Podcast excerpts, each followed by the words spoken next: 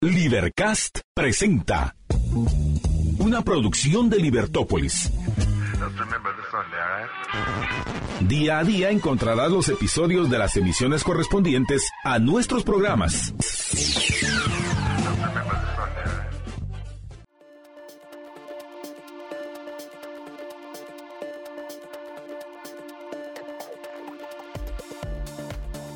Libertópolis.com Bienvenidos a Libertópolis Negocios. Es un gusto estar con todos ustedes arrancando nuestro programa. Así que si usted va en el tráfico, por favor, respire profundo, libérese de ese estrés. Ninguna, ninguna falta le hace. Así que permita que lo acompañemos durante su trayecto y también le damos la bienvenida a quienes nos escuchan a través de las diferentes plataformas. Estamos en Facebook, estamos en YouTube y también estamos en Twitter. Así que bienvenidos a todos. ¿Y qué tal, Chepe? ¿Cómo estás? Bienvenido. Muchas gracias. Bienvenida todos los que nos están eh, escuchando y sobre todo María Eugenia Falla Bianchi, quien nos acompaña el día de hoy. Maru, para todos nosotros. Así es que, sin mucho preámbulo, me gustaría hacerle la primera pregunta, que nos cuente un poquito acerca de lo que hace, porque creo que sus servicios son de lo más importantes en la buena salud empresarial.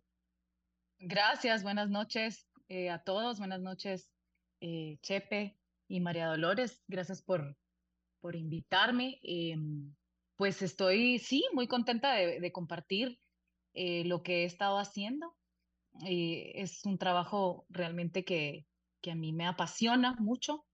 soy psicóloga clínica y luego me especialicé en, en, esta, en este enfoque sistémico o terapia de pareja y familia, que así se le llama, pero eh, no quiere decir que solamente veo familias o solamente veo parejas.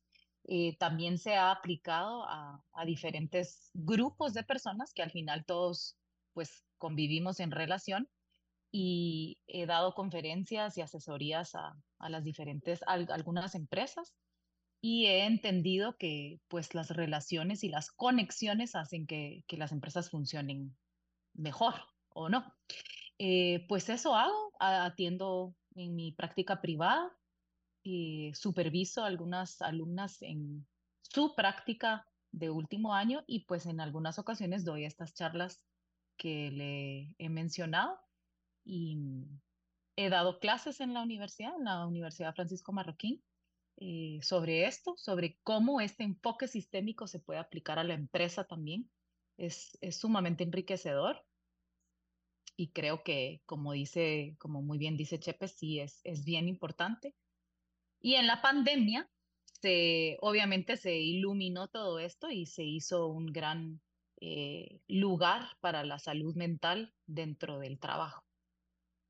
Maru, eh, una de las cosas que trabajando con tantas empresas familiares encuentro eh, necesario lograr es lo que en mi empresa le llamamos liderazgo equilibrado.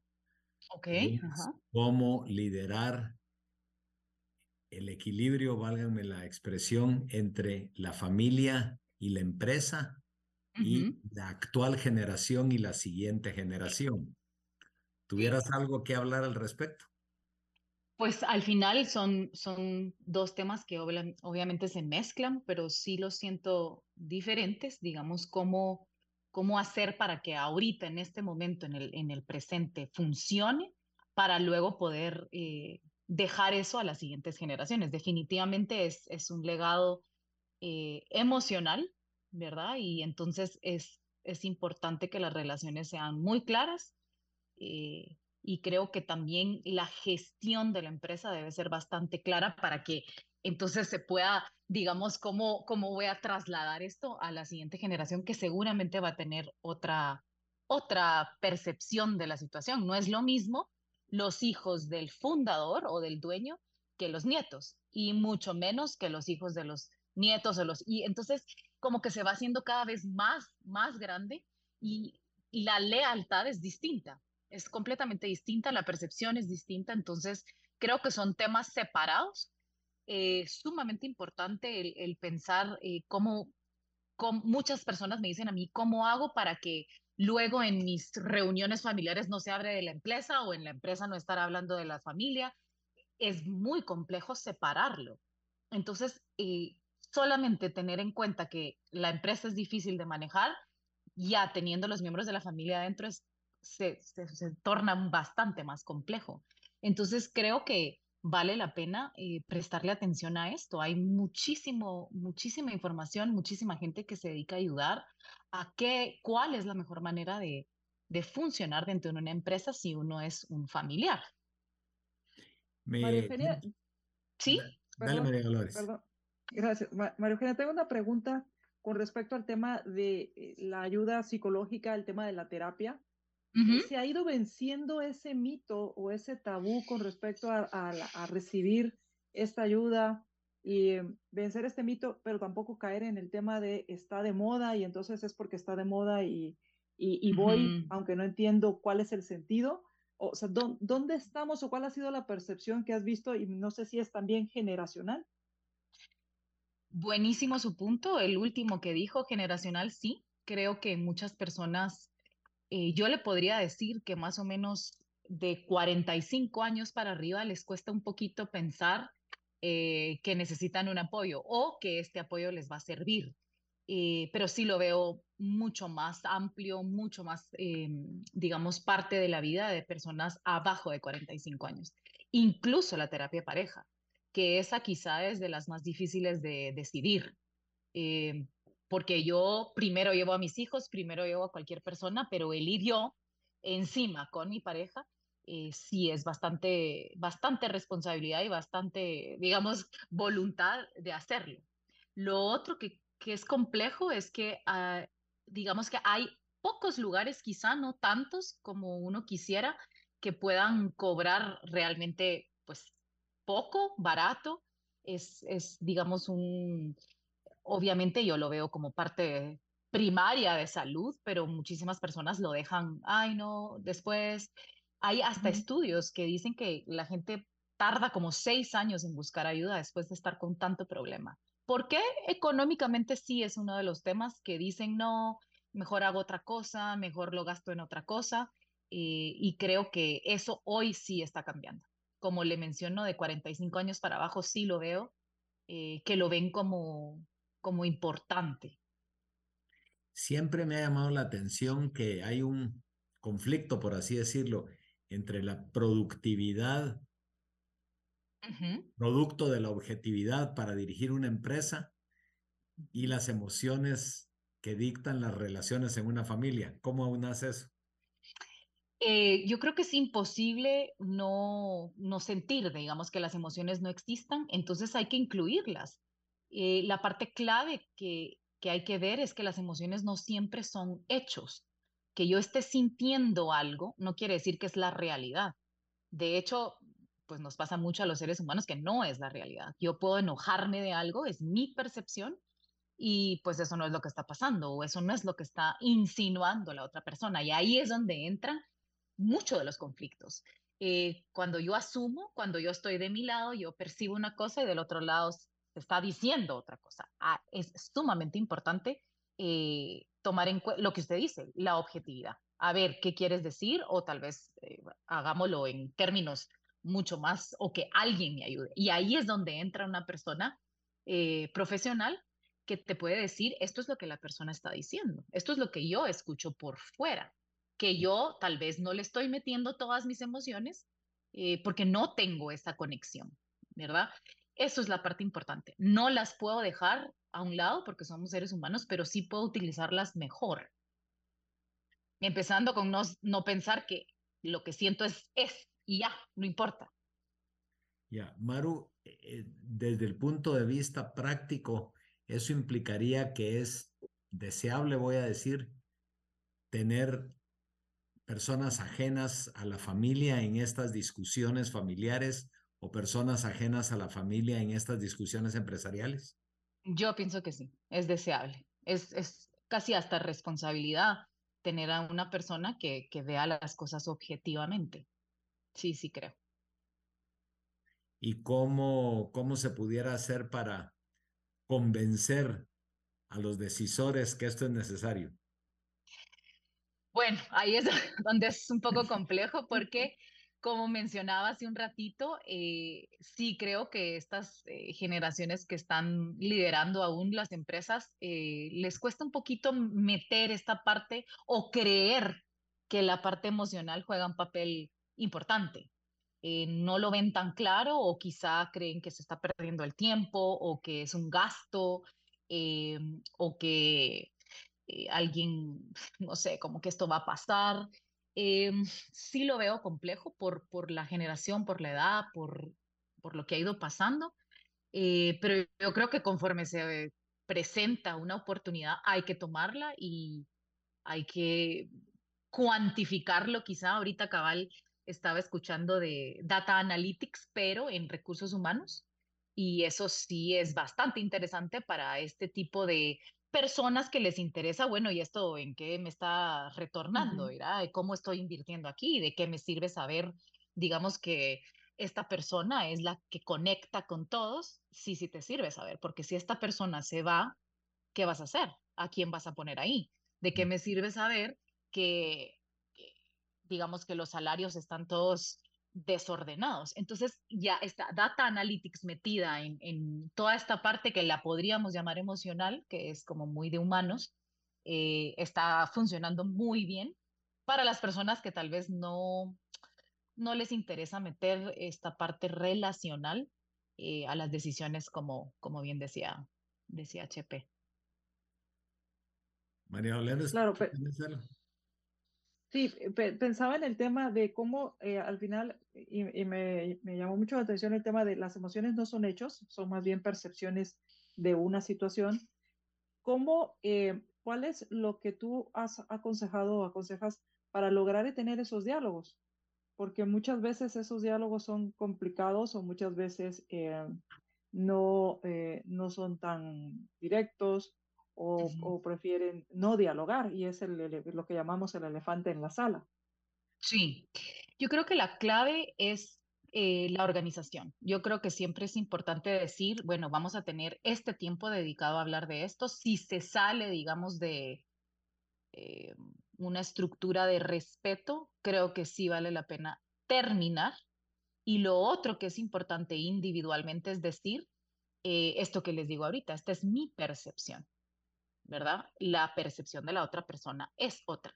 Es bien difícil llegar a eso, sí, sobre todo si uno está molesto, si uno está eh, pues tratando de poner su punto, pero yo creo que si previo a esto uno ha tenido este tipo de interacción que alguien le ha explicado que las emociones pues obviamente a veces arrasan, como un tsunami, y si uno no ha tenido este, yo no quisiera decir terapia, pero pues sí, lo voy a recomendar. Si uno no se ha conocido, si uno no sabe, eh, cuando empiezo a sentir esto es porque estoy molesta. Y entonces tal vez ahorita debería de callar.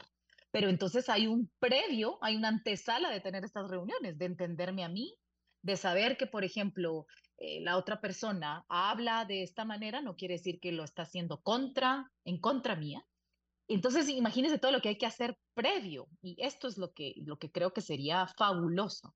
Eh, en el momento, si uno no ha hecho ningún análisis ni nada previo, eh, sí se van a dar situaciones difíciles en donde yo creo que están contra mí o yo quiero poner mi punto y entonces grito porque creo que así se va a escuchar más. Eh, y bueno, todas estas cosas que creo que está más claro que, que no funcionan, no han funcionado en décadas eh, y ya está clarísimo que no. Entonces, sí creo que hay que hacer un análisis individual previo y luego si hay una persona que está objetiva, va a tener mucho más control de sus emociones y puede ayudar. Pero hay que permitirle ser mediador, hay que permitirle decir, mire, puede, pues, puede callarse ahorita, quiero escuchar a la otra parte. Eh, no es fácil, definitivamente no es fácil estar con una familia, porque uno, pues, para siendo un ente eh, objetivo que, que se involucra en la dinámica inmediatamente, entonces uno tiene que estar bastante claro eh, en dónde está. Y no tomar partido, es difícil. es difícil. Eh, es difícil, pero sí se puede. Me imagino que sí, y voy a hacer una pausa y cuando regresemos, em, hay, una, hay una pregunta con respecto al tema de em, cuando y no sé si la analogía venga al caso y si no me corrigen, cuando me duele una muela voy al dentista. Cuando tengo algún problema de presión arterial, pues voy al cardiólogo. ¿Cómo sé cuándo debería ir a una ayuda eh, de terapia psicológica?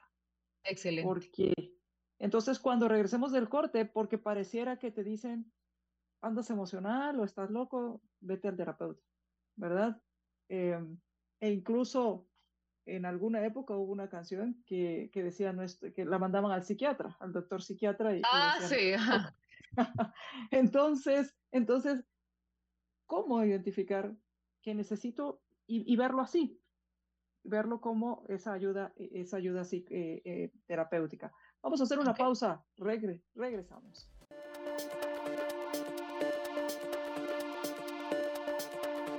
libertópolis.com.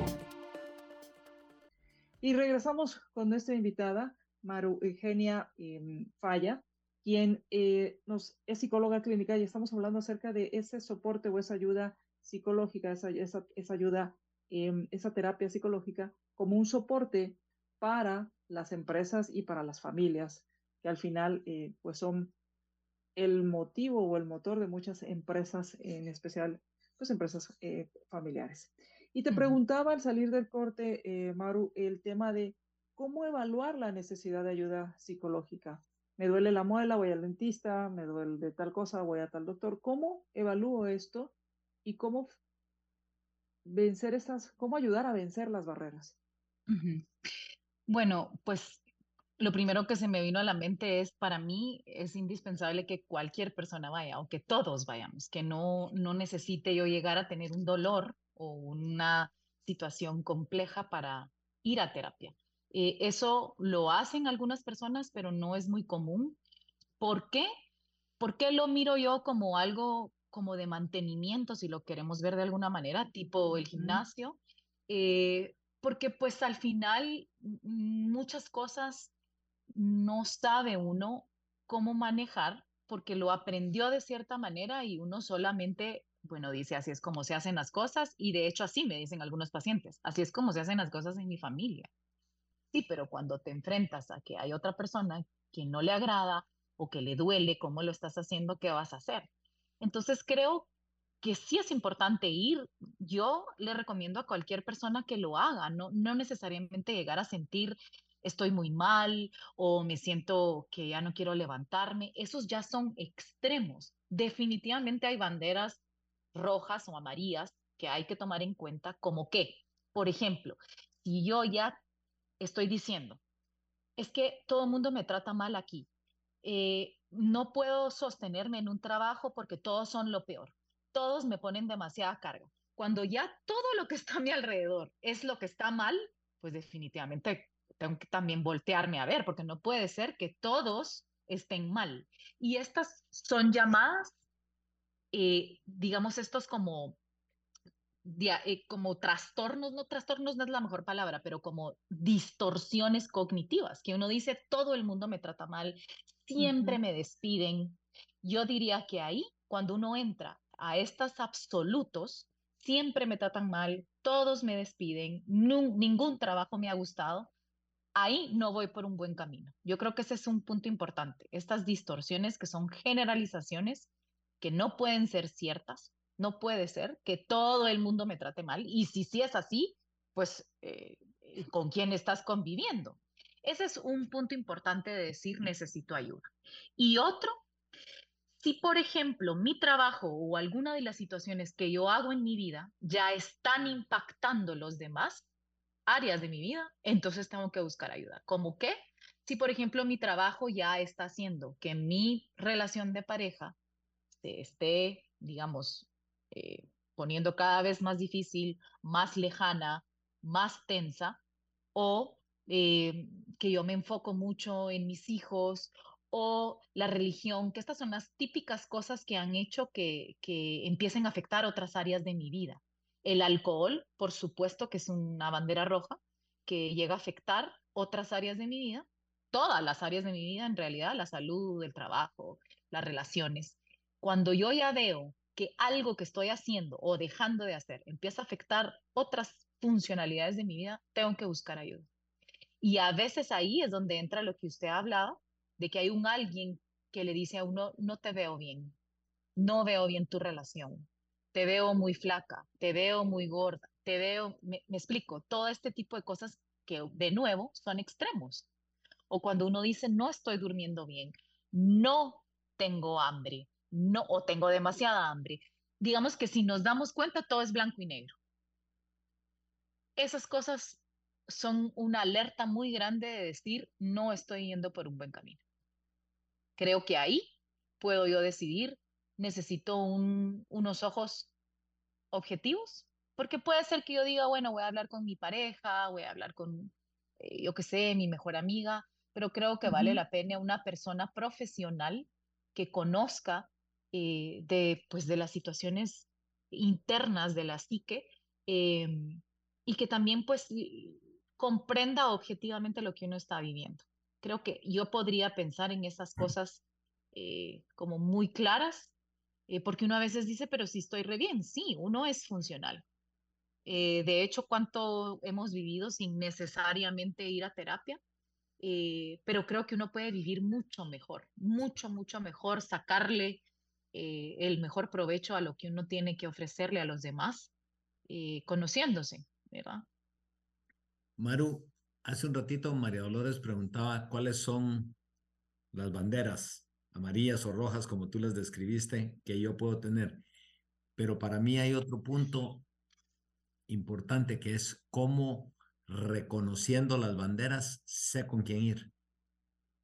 Ah, eso pues definitivamente es un punto súper importante. Creo que eh, la facilidad de la tecnología es es buena el decir me, meto a buscar, pero yo creo que sí es importante pedirle a alguien de confianza o un médico o alguien que uno pues piense que es una persona, como dicen por ahí, eh, no le hagas caso a los consejos de alguien que no, digamos que si uno dice esta persona está mal, no le va a hacer, le va a hacer caso a, sus consejos. Si yo veo una persona que, que es exitosa en su vida, integralmente exitosa, le voy a preguntar, mira, ¿tú conoces a alguien, has ido con un psicólogo? Y yo creo que ahí eh, se puede encontrar a alguien bueno. ¿Y qué es lo que pasa? Me da pena, me da pena preguntar.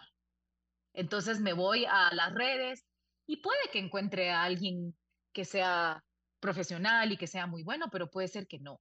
Eh, puede ser que alguien ni siquiera ha estudiado y pues atienda a las personas sin ni siquiera tener eh, pues la base eh, educativa y eso, eso es bien, bien peligroso. Eh, yo sí creo que hay que preguntar a médicos. Si a uno le da pena preguntar a amistades o a familia, eh, a médicos o a personas que, estén en la línea de salud, mire, fíjese que me está pasando esto, ¿qué, qué puedo hacer? yo conozco algunos psiquiatras que ven que hay una dificultad no solo en el área, digamos, que yo puedo ayudar médicamente, el psiquiatra puede decir, yo puedo ayudar médicamente para estabilizar, pero también necesitas hablar de, las emociones, de tus relaciones. Y ahí ellos pues refieren, porque la terapia, digamos, el psicólogo no es lo mismo que un psiquiatra y eso vale la pena también eh, saberlo. Los psiquiatras son médicos eh, que se dedican pues a entender los circuitos en el cerebro y sí eh, medican. Uno de psicólogo no medica. Uno no es médico, uno es eh, psicólogo. ¿Y qué hace uno? Pues esta parte emocional, relacional, eh, que va acompañada, sí, en ocasiones de medicamento psiquiátrico, que, que es sumamente útil utilizarlo en paralelo. Ya, o sea, son, son, dos funciones, digamos. Sí, es completamente distinto. Muchos psiquiatras... Sí, perdón. No, perdón, adelante, te dejo terminar que muchos psiquiatras antes quizá eh, hacían solo la labor de medicar. Ah, sí, pues le está pasando esto, entonces tome esto. Eh, tiene ansiedad. Hoy en día, muchos psiquiatras ya están, digamos, abriéndose a la parte emocional, relacional. Entonces ahí hay una mezcla muy, muy bonita. Eh, pero el trabajo en conjunto de profesionales, psicólogo y psiquiatra, es, es maravilloso. Realmente sí. Una pregunta, así como existen, por ejemplo, es, subespecialidades en los médicos que conocemos, eh, por ejemplo, no sé, está un pediatra, está el médico general, pero está el pediatra, incluso hay pediatras que se encargan de los neonatos. Eh, existe también en psicología estas especializaciones eh, y es, es saludable, no, no saludable, es recomendable buscar estas especializaciones dependiendo de lo que uno uno está padeciendo o llegas como cuando llegas con un médico general, por así llamarlo, y te va a referir a dónde deberías ir. ¿Cómo, funciona esto? Pues en la evolución de la psicología sí se ha ido especializando. De hecho, el enfoque que yo, digamos que me hace más sentido a mí, que yo aplico, que es el sistémico, es relativamente joven. Empezó en los 50. Sí, hay muchos enfoques. Digamos, está el psicoanálisis, está un enfoque que es más cognitivo, que qué es eso, pues es, es hablar mucho o estar muy en, sintonía con los pensamientos que al final pues sí impactan muchísimo la conducta. Hay otra que es conductual, que es muy de eh, conductas, tienes que hacer esto. Este se aplica bastante a los niños, ¿verdad? Es decir, para poder lograr eh, que lo que tú quieres hacer, tienes que cumplir ABC en la semana. Verás, muy, muy conductual el ir entendiendo estas cosas. Hay terapia breve, hay terapia esta sistémica de pareja, de familia. Hay, yo le diría que bastantes. Lo que más hace la mayoría, le diría yo, es integrarlo, es integrar muchas. ¿Por qué? Porque obviamente, pues uno es un ser humano que tiene eh, áreas eh, como yo lo veo, es, es, eh, sistemas por todos lados y definitivamente es importante la salud física, pero también es bien importante para mí pensar qué piensa tu familia de esto, qué ha pasado en tu familia, se ha repetido este patrón. Ese es mi enfoque. Hay otros enfoques que son más intrapsíquicos. ¿Cuáles son tus pensamientos? Y, y no hay como un análisis más allá afuera de, de, de esto, sino más bien se queda dentro de, de sí, que también es súper importante. Y creo que sí se va a aplicar, uno, dependiendo de qué me está pasando. Digamos que si yo, obviamente mi tema es de pareja, creo que sí lo mejor fuera ir con una persona que esté especializada en eso. Si yo quiero llevar a mis hijos, sí hay terapeutas especializados en, niños y, la terapia es distinta. Em, vale la pena eso y también depende de mi personalidad porque hay terapias que son muy largas, que hay gente que me dice, yo no puedo tanto tiempo, yo necesito solucionar, y eso me pasa mucho a mí en una pareja, obviamente necesitan solucionarlo rápido. ¿Por qué? Porque yo no puedo, a pesar de estar seis años, siete años mal, ahorita ya no quiero tanto tiempo, ya no quiero. Entonces es, es complicado. Depende de mi personalidad también. Sí creo importante elegir. Ahorita hay mucha diversidad. Maru, cuando, cuando uno está buscando esa, digamos, yo siento que lo debo, que debo consultar al psicólogo. Y ya nos diste tips de preguntarle al médico, preguntarle a un amigo, eh, me da pena con uno, pues no me da pena con el otro. Finalmente, ¿en qué baso mi decisión? En decir, ¿por qué voy con A o por qué voy con B? A mí lo que me ha pasado es, personas me han dicho, me refirió X y esa persona X es una persona importante en su vida, me refirió con usted esta persona, entonces pues obviamente le confío. Dos, eh, yo creo que la gente también tiene derecho a probar, digamos, a ir y bueno, no, pues no me siento tan cómodo o cómoda y bueno, voy con otra persona. Eso tal vez no pasa tanto, pero sí pasa, ¿verdad? Que, que cambian de terapeuta hasta encontrar a alguien eh, y lo otro es que hay gente que tiene clarísimo, quiero un hombre, quiero una persona que sea mayor que yo, o quiero una mujer, quiero que sea católica, en eso, eh, digamos que, que quieren ciertas cosas. Entonces uno va como delimitando su búsqueda hasta que pues encuentra a alguien que se asemeje mucho a, a lo que uno quiere. Eh, a veces pues tal vez no lo va a encontrar así al 100, pero creo que sí, que así, básicamente pues buscando, probando y, y preguntando, preguntando. Yo lo que sí he visto con la pandemia o post pandemia o durante pandemia es en, en Family Business tenemos un, un dicho que dice, el fundador nunca muere. Ajá. Siempre es para mañana. Todavía estoy bien, para mañana, para mañana. Ay, ay, ay, ajá. Eh, La pandemia, en mi opinión, vino a enseñar que el fundador sí puede morir. Sí. E intempestivamente o más rápido de lo que uno creería siendo fundador. ¿Has encontrado esto como una cuestión que ayuda a pedir ayuda o, o no lo has encontrado? Definitivamente, a pesar de que se incrementó muchísimo digamos, eh, las dificultades mentales en la pandemia, también se, se aumentó el, el, buscar, el introducir entonces ya casi que de planta a una persona que esté enfocada en la salud mental. Eh, y sí, pues creo que sí he visto que, que se ha activado mucho el, el tomar en cuenta esta parte, el accionar cosas que puede pasar si no solo una pandemia, si pasan otras cosas en donde hay que casi que modificarlo todo. Abrió muchísimas oportunidades como lo remoto, ¿verdad? Que eso también creo que, que, que, ha hecho que muchas cosas, ah, sí se puede, sí se puede hacer de esta manera, sí se puede tener alternativas que antes pensaba yo que no, aquí hay que trabajar de sol a sol, no es cierto. Y, o, de, o, de, ajá, o de vernos. No, no es cierto, no necesariamente. Sí, tal vez para algunas cosas. Sí, definitivamente para ciertos trabajos no se puede estar remoto, pero eh, sí he visto que la, las dificultades así en comunidad eh, han hecho que, que se busque ayuda muchísimo más. Vamos, vamos a hacer una pausa y cuando regresemos, hay un dicho eh, que a la fuerza ni el amor es bueno. Para la terapia sucede en cuanto a debes estar preparado, debes estar listo, eh, no, o sea, esto no se puede forzar. Y la segunda es cómo sacarle, si ya estoy listo, cómo sacar el mayor provecho, cómo puedo aprovechar aún más el, el hecho o potenciar el estar yendo a, estas, a esta ayuda psicológica.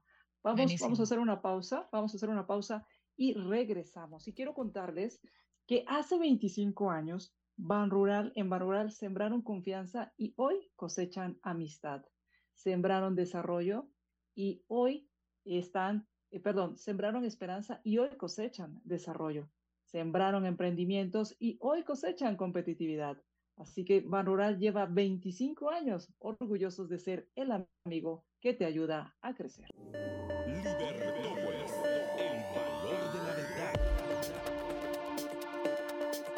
libertópolis.com.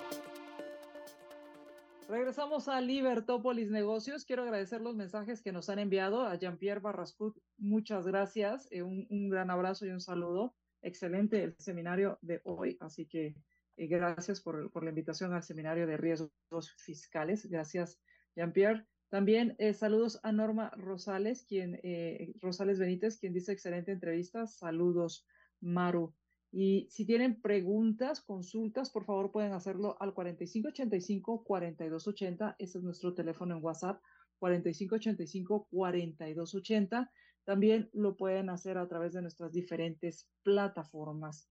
Y nos quedamos con la pregunta acerca de el tema de creer que puedo forzar la terapia, ya sea por amenaza, si no vas a terapia, no sé, te desheredo y quedas fuera de la empresa o, o, o, cómo le haces esto a tu madre, no la quieres, eh, el chantaje, o no sé qué otros medios pueden haber.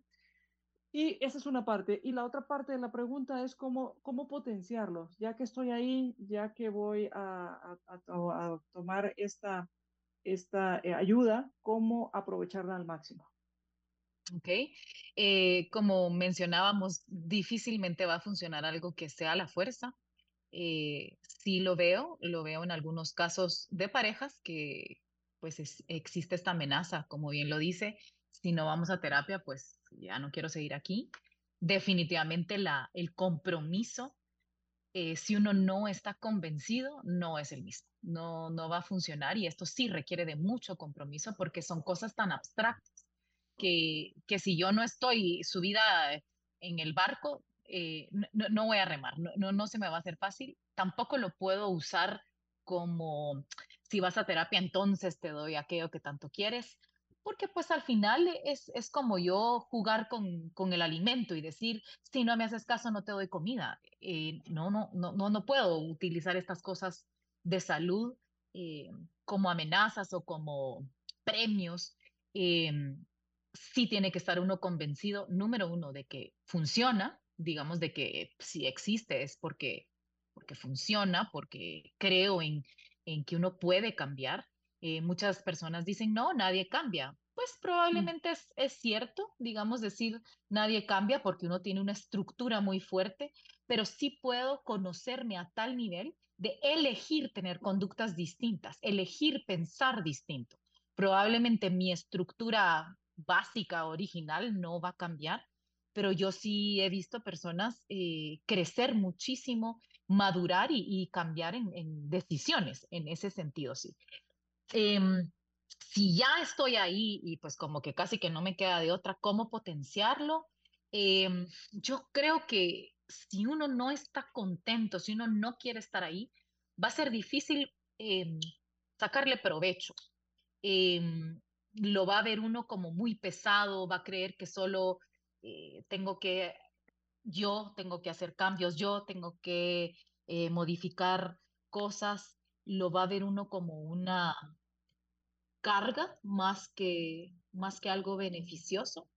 Pero sí, si estoy entrando en el, digamos que en el aro y decir si me siento bien, creo que voy por un buen camino, ¿cómo lo potencio? Pues no parar. ¿En qué sentido? Como yo les mencionaba ahorita, eh, que Chepe me preguntaba si uno de terapeuta también va a ayuda, por supuesto que sí. Uno es un ser humano que tiene sus dificultades, tiene su familia, tiene su pareja y, y sus hijos y pues definitivamente tiene cosas que trabajar.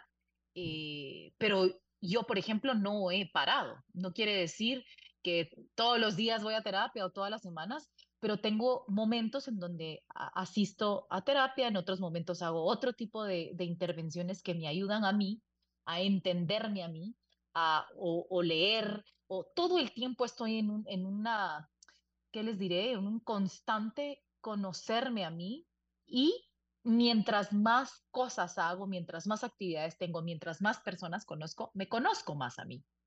Siempre dicen, eh, que uno de terapeuta crece muchísimo con las otras personas, porque pues obviamente uno vive eh, con ellos el proceso de su crecimiento también. Entonces eso me impacta, eh, obviamente, ¿verdad? Estar, estar viviendo en este proceso.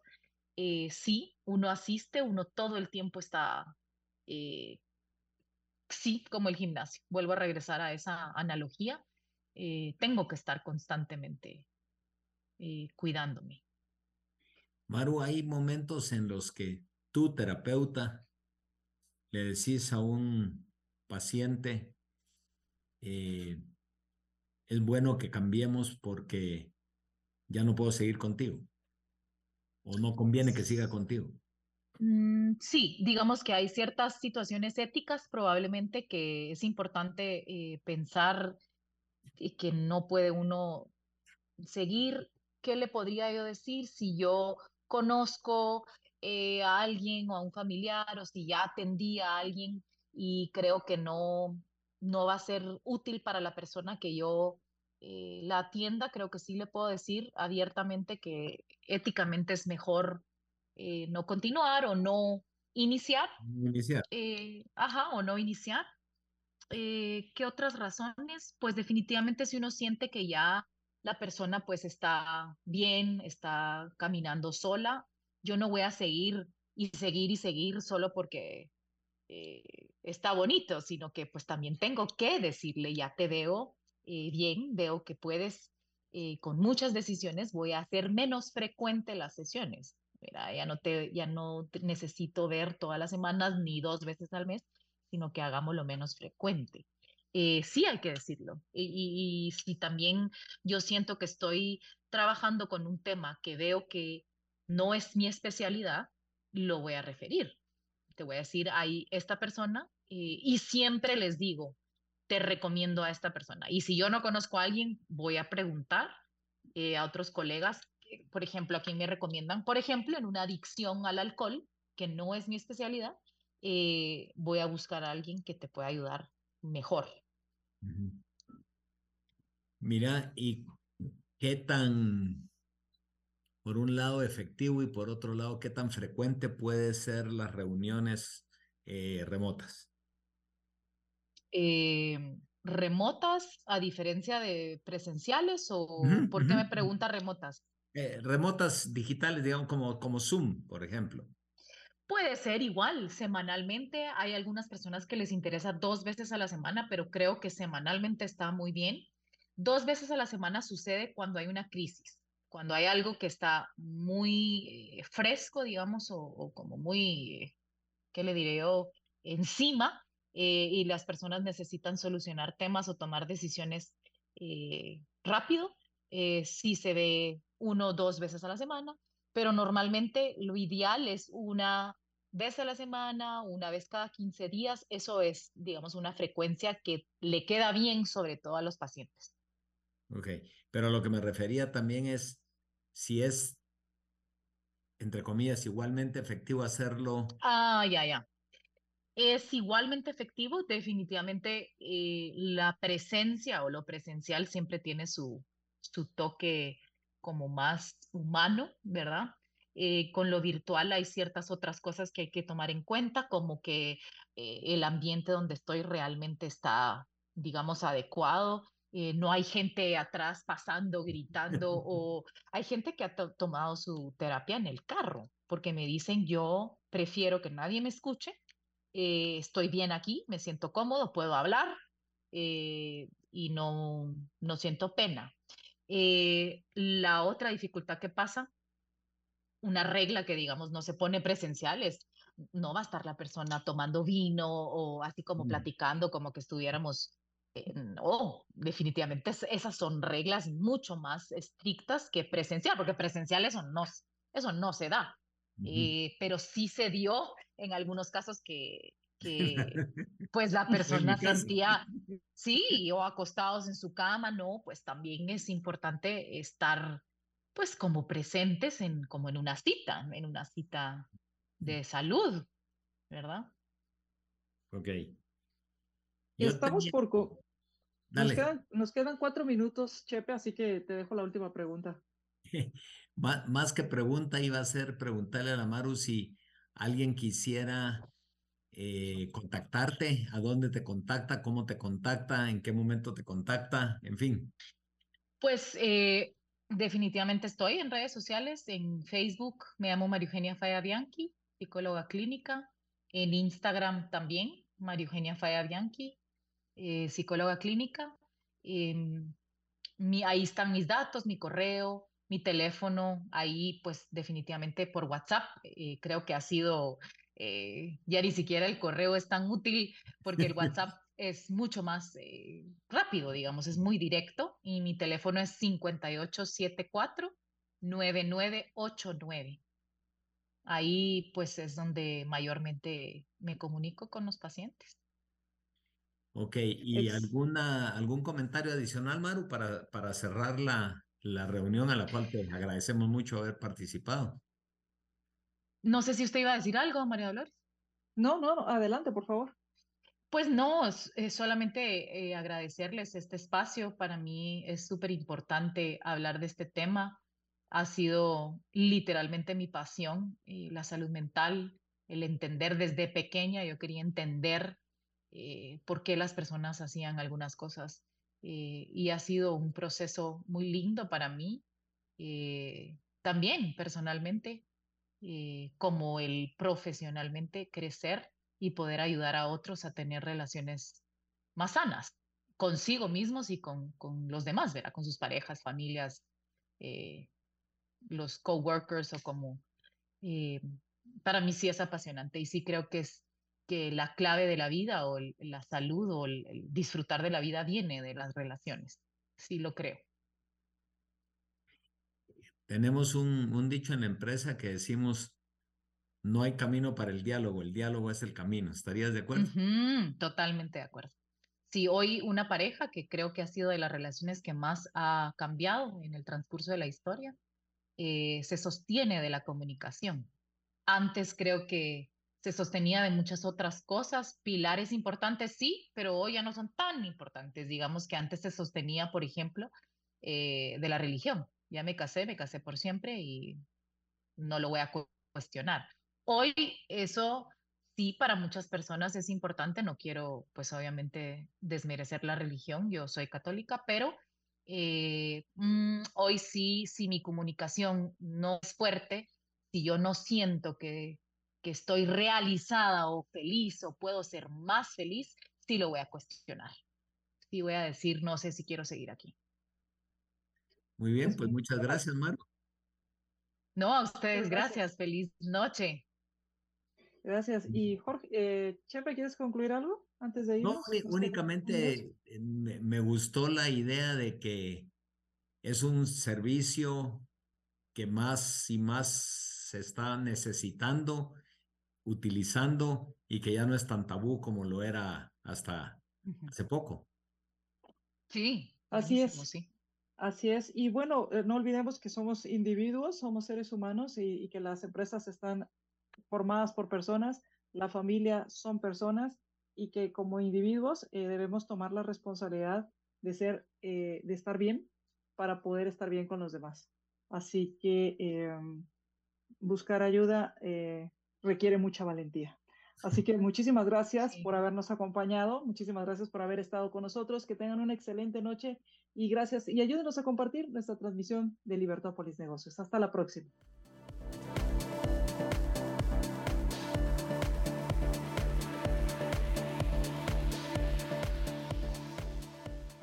Libercast presentó una producción de Libertópolis. Recuerda suscribirte y dejarnos cinco estrellas para que continuemos trabajando en producir más podcasts de tu interés. Libertópolis.